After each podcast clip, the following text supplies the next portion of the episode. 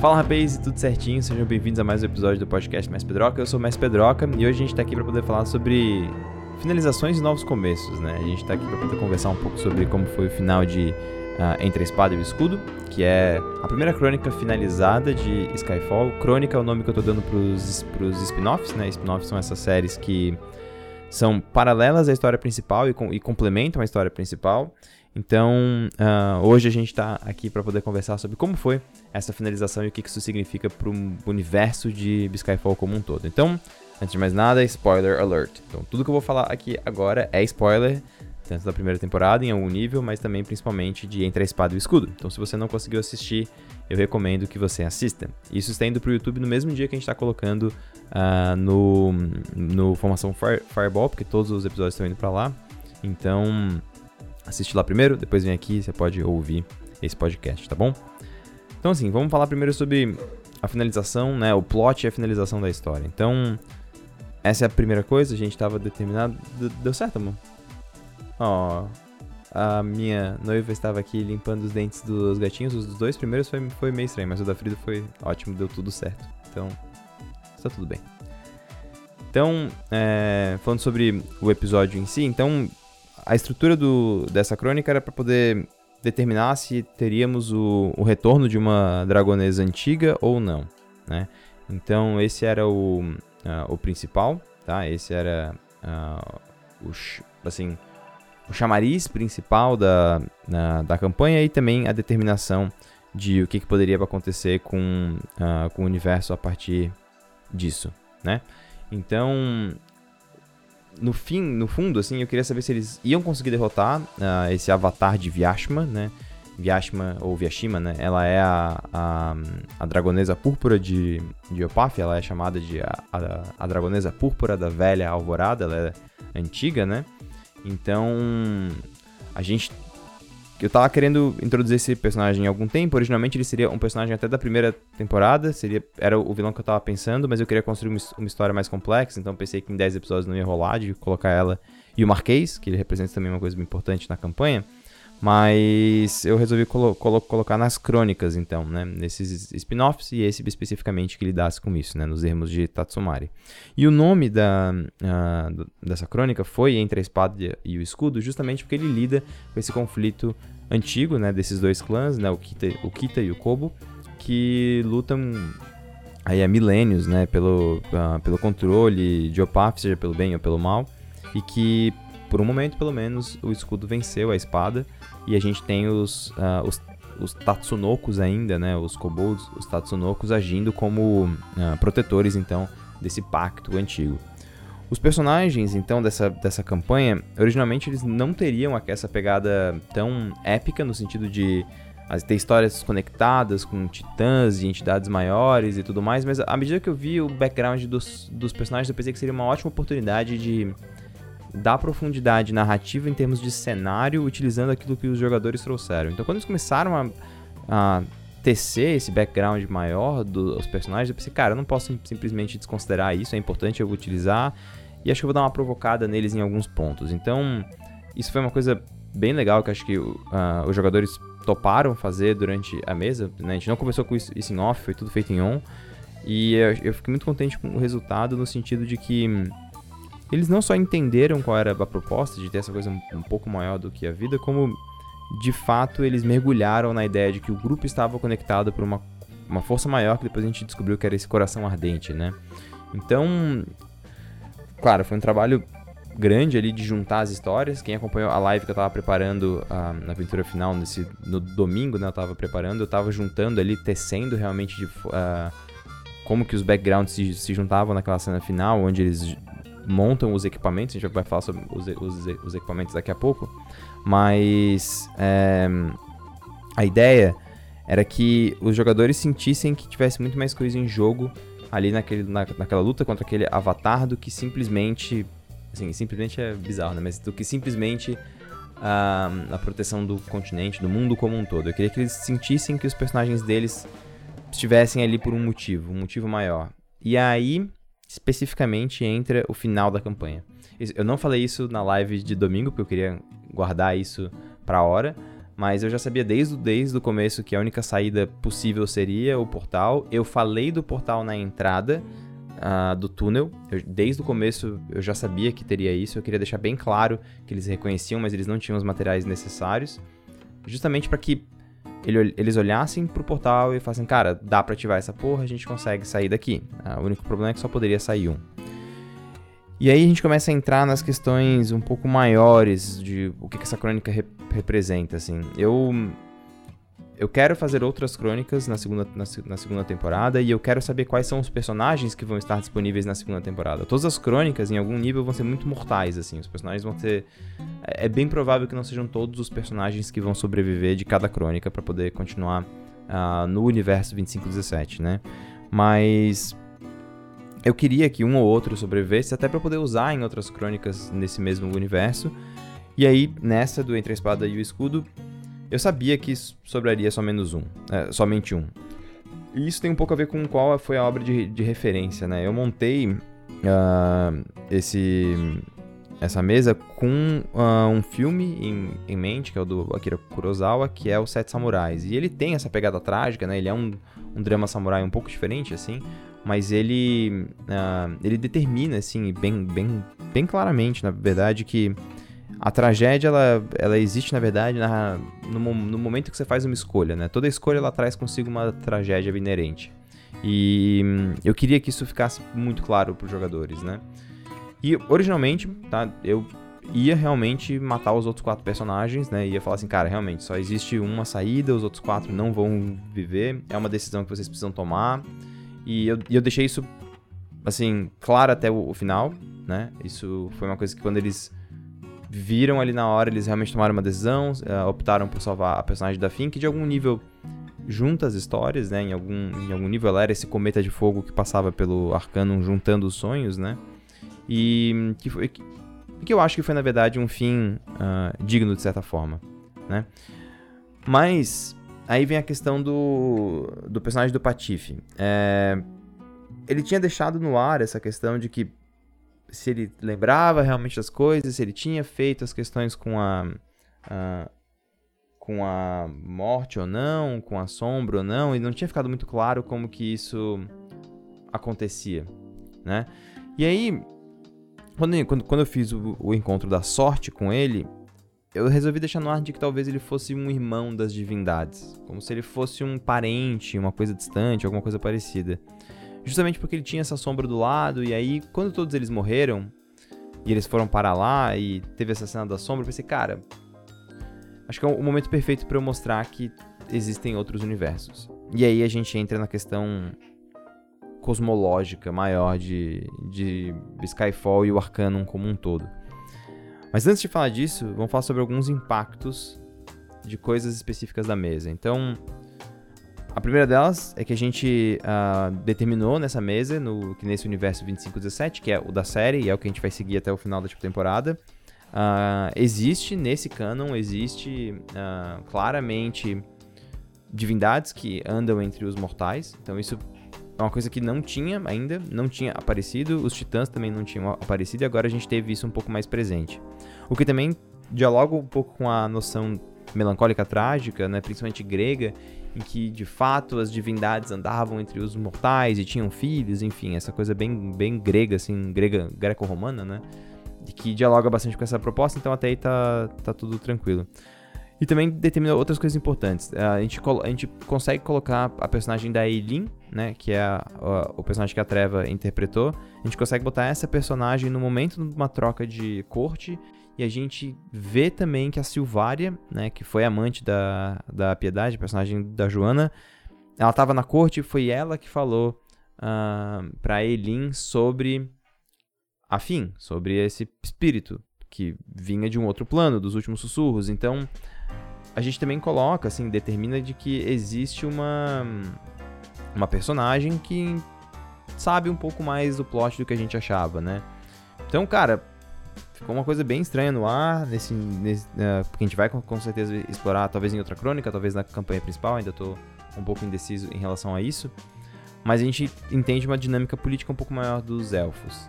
A gente tem também outra coisa uh, importante que é a Fúria aparece por um clérigo, coisa que isso não tinha acontecido ainda, né? O contato maior com as divindades, na verdade, tinha sido especificamente uh, somente, na verdade, através de fé e, a, e da arquiteta que caminhou nas ruas de Alberic. Então, isso também, assim, é uma coisa nova no cenário. A gente com certeza vai ver isso na segunda temporada. A gente vai ter uh, uma pegada bem forte das, das deusas que agora caminham entre os mortais, provavelmente antecedendo a queda, né? Acho que isso é uma coisa uh, que, que é nova, né? Que não tinha aparecido ainda. E a gente tem, uh, por fim, também a chegada, ou, ou melhor, a clareza de que existem Hanius no cenário, né? Os Hanius, eles são a primeira raça de Tormenta ou multiverso de Tormenta em que eu pensei para começar a adaptar para Skyfall, porque eu acho que eles cabem melhor, pelo menos inicialmente pensando, para essa campanha foi mais claro, em que é, é uma raça jogável de Império de Jade e que vai estar tá presente no, uh, no livro de Skyfall como uma raça opcional, né? Vai estar provavelmente num guia de adaptação no final do livro, assim, vai ter um guia de adaptação. Então a gente tem. Uh, a gente vai ter essa, essa raça jogável que é, uma, é, um, é um meio titã, né? Um filho de um titã, em que eles, na verdade, são espíritos animais que se manifestam no plano material primário. E a gente tem essa, essa personagem da, da Ju Afim, que agora se revela como tal. Então ela é uma, uh, é uma nova ancestralidade, né? um novo legado possível que os jogadores eles vão poder escolher e que eu já queria apresentar e que deu certo e apresentamos no. Apresentamos então no, no jogo, tá? Bom, isso também traz uma outra coisa é, legal, que é a, no fim né, da, da série, então, desse, dessa, dessa minissérie, a Finn fica ela em, em Tatsumari, né, especificamente em Sodori, ela, ela acorda, pum, olha para lá e ela tá vendo o palácio após o, tele, o teletransporte.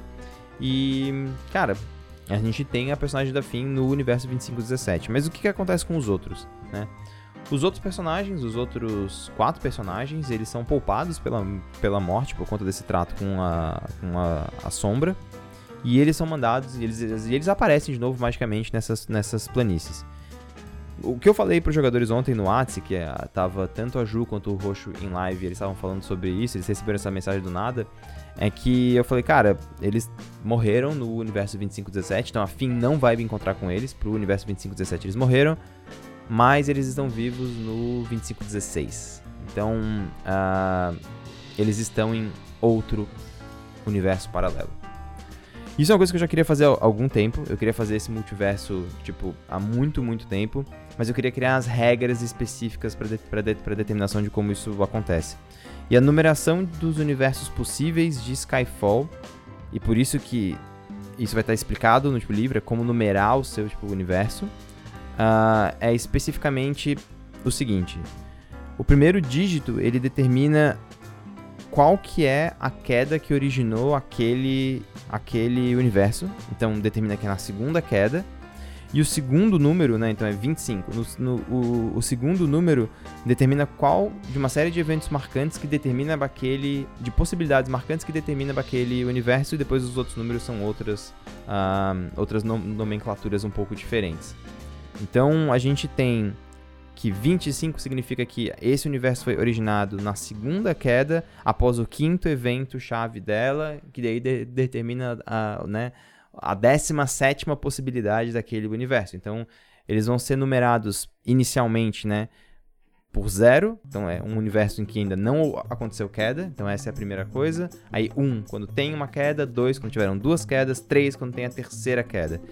O que significa também que o universo 2517 passa a se tornar, a partir uh, da, assim, do primeiro episódio da segunda temporada, ele passa a ter uma nova numeração, né? Ele passa a ser o tipo 3-0, porque ele tem uma nova. Ele, aconteceu a queda nele, portanto ele nunca foi o 25-17, ele sempre foi o 3-0.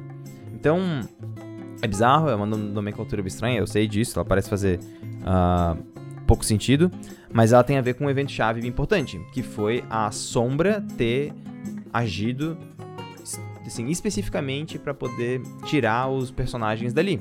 Essa é, essa é uma coisa bem importante. No momento que. E eu já tinha essa decisão quando o Zeva tomou essa tipo de decisão. Inclusive, eu puxei ele para longe. Uh, porque quando a gente tava gravando o Skyfall e ele falou que ele ia tomar uma decisão, e não sei o que, eu parei tudo. Falei, cara, deixa eu conversar contigo fora. Aonde que tu quer jogar os, os jogadores? O que, que tá pensando em tipo, negociar com a sombra? E ele falou assim: ah, eu quero que a sombra tire eles dali e eu quero que ela leve pro lugar onde os elfos estão. E eu falei, caralho, velho, tá, beleza. Então eles vão ser salvos. Porque eu ia terminar a primeira temporada de tipo, Skyfall com todos os personagens morrendo. A não ser que eles encontrassem uma solução, e eles encontraram a sombra.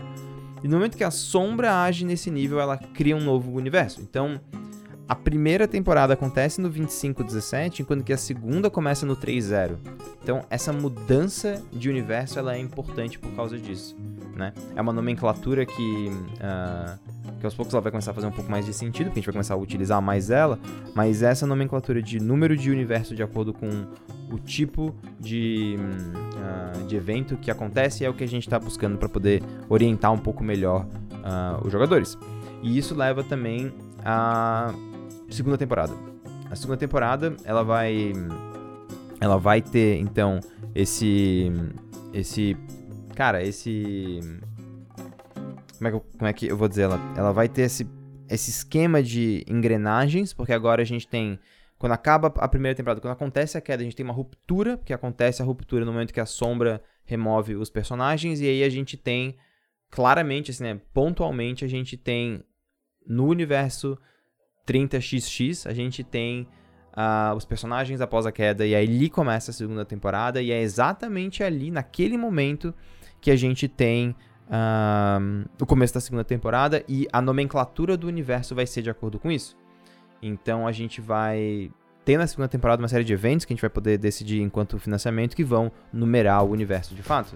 E o que os apoiadores da segunda temporada vão ter vai ser justamente isso, assim, eles vão poder receber o material relativo a esse universo, né? Que por enquanto a gente, tá, a gente tá chamando de tipo 30xx, ele vai ter um número, sei lá, 3016, 3024, e aí a gente vai ter a parada. E aí a gente tem também algumas coisas interessantes. A gente tem primeiro que uh, a personagem da Finn, ela está no 2517, não no 30 ainda. Então, essa é uma coisa importante, ela está no 2517, a gente não sabe se ela vai estar no 30, porque teoricamente é um outro universo, onde os personagens foram salvos, mas ao mesmo tempo ela sempre poderia estar por lá. Então a gente vai ter que trabalhar isso um pouco claramente, assim. Mas a gente tem que, uh, no universo uh, dos dos personagens ali, né, do, dos ermos de tipo Tatsumari, também tem uma outra forma de interpretar isso, que não, ainda não, pra mim não, não tá muito claro qual que é o, o cânone, mas que pode ser que, na verdade, a Finn foi removida, né, quando ela entra no portal, ela foi, tipo, removida e mandada para um outro universo, de fato, ali era onde acontecia a queda e acabava o mundo, então o 2517 acaba na queda, por exemplo, pode ser que seja, não, não sei. Então a gente vai ver é, um pouco como é que as coisas vão se desenvolver daqui a pouco, né.